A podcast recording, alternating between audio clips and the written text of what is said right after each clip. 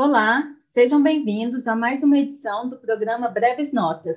O meu nome é Ana Paula e hoje nós vamos conversar sobre ditadura democrática, forças armadas e bolsonarismo.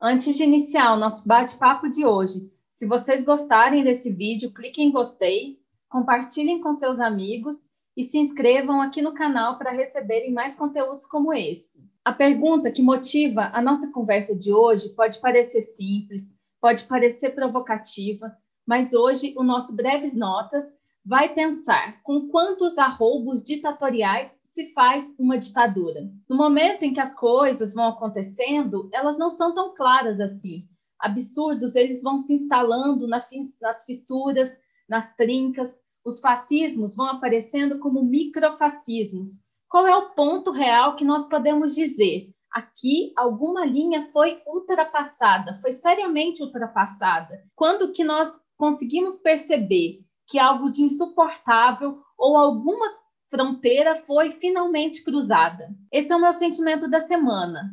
Na semana do golpe militar, do dia 31 de março, eu fico pensando que as coisas, elas nem sempre aparecem assim rompantes, às vezes elas se instalam no silêncio, nos pequenos espaços, vão aparecendo pelas bordas. Nem sempre os absurdos eles aparecem como absurdos.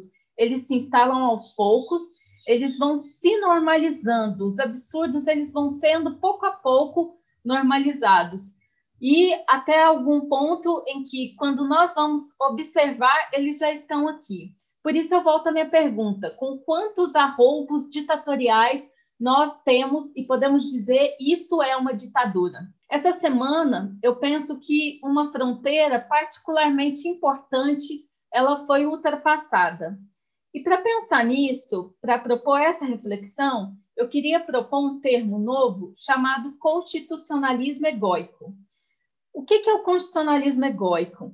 É o Bolsonaro querer que a lei, que a Constituição, ela se curve sempre à sua vontade, que ela se deite sobre seus pés, que lamba as suas botas. Um constitucionalismo de ocasião, você curvar as palavras às coisas, você querer que aquelas palavras signifiquem exatamente o que você quer que elas signifiquem, e não o que elas de fato significam.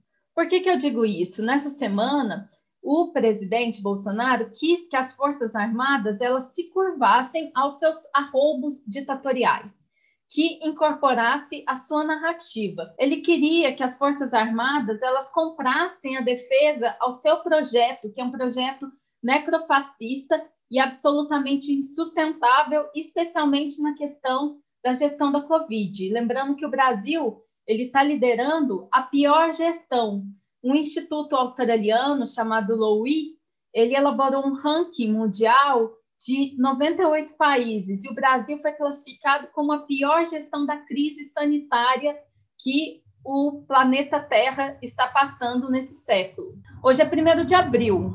Eu queria que fosse mentira, mas não é.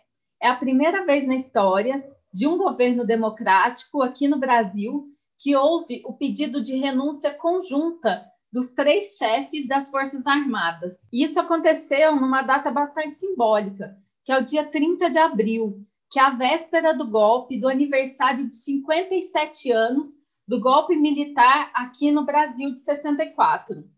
Os chefes das Forças Armadas basicamente disseram que eles não participariam nenhum, de nenhum arroubo golpista e seguiriam o que diz a Constituição, que é separar as Forças Armadas das forças políticas. O Bolsonaro mandou demitir o ministro da Defesa, Azevedo Silva, e que viesse o chefe da Casa Civil, Braga Neto, para ocupar a pasta. Com isso, o Edson Pujol, que é o chefe do Exército, o Wilkes Barbosa, da Marinha, e o Antônio Bermudes, da Aeronáutica, eles pularam do barco. Mas o que quer dizer essa saída do barco das Forças Armadas do governo de Bolsonaro. Ao que tudo indica, o grande alvo do Bolsonaro era o Pujol. Não é a primeira vez que ele quer e que mostra a sua força da caneta. Ele estava insatisfeito com algumas declarações que o Pujol estava fazendo, de que o Exército estava tendo uma gestão da crise melhor do que no Brasil. E também porque ele estava tratando com a seriedade que a questão merece ser tratada. Afinal, estamos falando de uma pandemia que já soma tantos e tantos corpos. O Pujol, ele disse que o exército não quer fazer parte da política bolsonarista e que a separação entre política e Forças Armadas é um princípio constitucional. Nós podemos dizer que alguma fronteira foi atravessada e os três chefes das Forças Armadas que estão previstas lá no artigo 142 da Constituição, eles transbordaram. Em novembro de 2020, os três chefes das Forças Armadas já tinham assinado uma nota conjunta afirmando a separação entre as Forças Armadas e a política bolsonarista. Isso se deu após uma declaração do Bolsonaro que quando acaba a saliva é a vez da pólvora. Ele deu essa declaração logo após uma polêmica envolvendo a Amazônia, quando Biden ele sugeriu barreiras comerciais ao Brasil se ele não tratasse com seriedade as questões relacionadas às políticas ambientais, notadamente a destruição completa da floresta amazônica. Naquela ocasião, o Pujol ele deixou claro que o Exército é uma instituição permanente de Estado e não dos governos que são momentâneos. Só que o Bolsonaro, ele afundando o seu barquinho, podemos dizer assim, ele estava utilizando as Forças Armadas até a presente data como um tipo de blindagem do seu próprio governo, inclusive na pasta da saúde uma inquietude muito séria que também passa por essa questão dessa saída dos três chefes das Forças Armadas é a gestão do Pazuello na pasta da saúde. O Bolsonaro ele estava fundando e queria fundar as Forças Armadas junto com eles.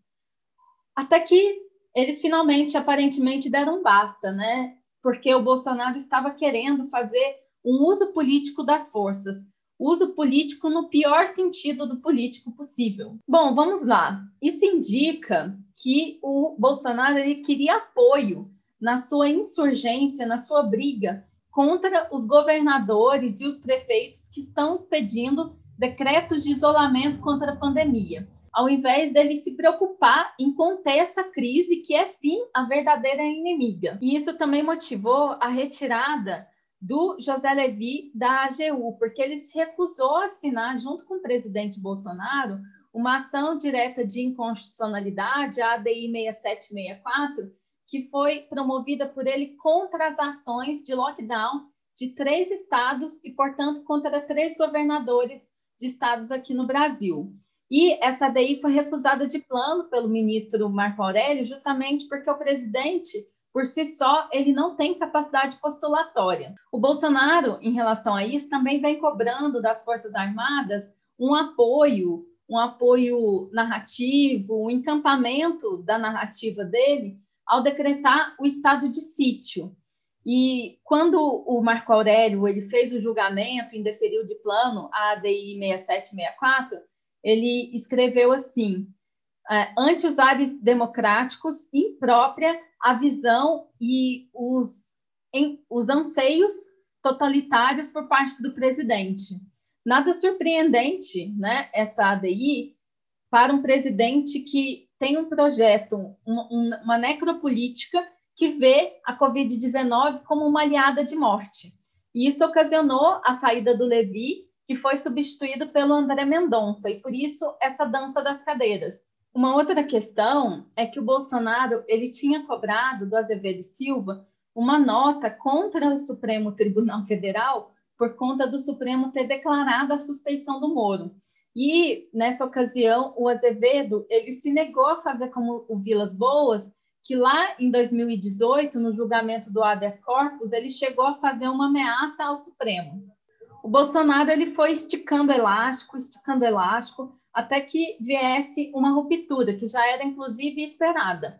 No caso, a ruptura é o estado de sítio, que na cabeça bolsonarista é como se funcionasse como um novo AI-5, só que com novas roupagens. Eu lembro de uma ocasião que o Eduardo Bolsonaro ele ameaçou a esquerda e nesse intuito de criar um inimigo interno, ele falou: se a esquerda radicalizar esse ponto, a gente vai precisar ter uma resposta. E uma resposta ela pode ser via um novo AI-5, Por quê? Porque o estado de sítio ele pode servir como um instrumento de restrição de direitos e de aumento dos poderes do poder executivo da, do Brasil em nome da liberdade da Covid-19. Aqui, de uma forma muito curiosa, diferente de 64, o golpe ele vem do próprio presidente eleito e são as forças armadas que vão soltar do barco. Outra coisa que eu queria comentar é que o Braga Neto, assim que ele assumiu a pasta da defesa, uma das primeiras ações dele foi justamente publicar a ordem do dia alusiva ao 31 de março, chamando não de golpe, mas de Revolução de 64.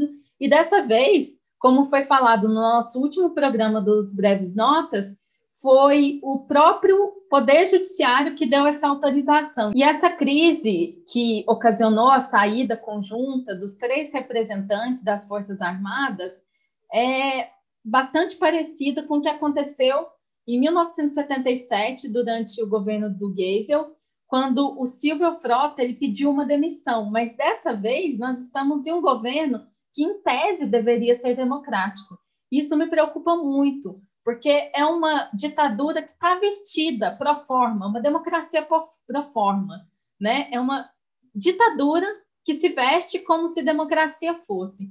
E isso é muito mais perigoso porque é algo que é mexido debaixo dos panos. Isso me lembra do George Orwell e o cenário que ele traz no célebre livro 1984, quando ele fala que as mentiras selecionadas elas passam a circular como verdades alternativas. É quando a gente chama o golpe de 64 de revolução de 64. É o famoso duplo pensar. Ele utiliza esse conceito que é um retorcer da fala. Nós retorcemos a fala para dizer exatamente o oposto do que aquilo pode significar. Por isso que esse vídeo se chama ditadura democrática. Ditadura democrática é um exemplo desse duplo pensar que norteia tantas ações bolsonaristas, né?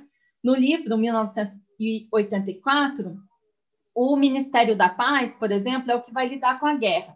O Ministério do Amor é o que vai torturar as pessoas e o Ministério da Verdade é que vai lidar com a manipulação e a construção de mentiras. Ontem vieram os novos nomes. Primeiro, para o Exército, o novo nome é o Paulo Sérgio. Para a Aeronáutica, Batista Júnior. E para a Marinha, Garnier Santos. A pergunta que eu faço aqui no canal e finalizando com essa provocação é: será que os três eles vão se curvar a Constituição de 1988 ou vão se curvar ao constitucionalismo egóico do presidente? Fica aqui essa dúvida. Espero que eu tenha contribuído com essas pequenas reflexões, que são as nossas breves notas do dia, as breves notas dessa semana que foi tão intensa. E vamos finalizar aqui com a nossa reflexão do canal. Vamos nos guiar mais pela renitência do que pela resistência. Um abraço a todos.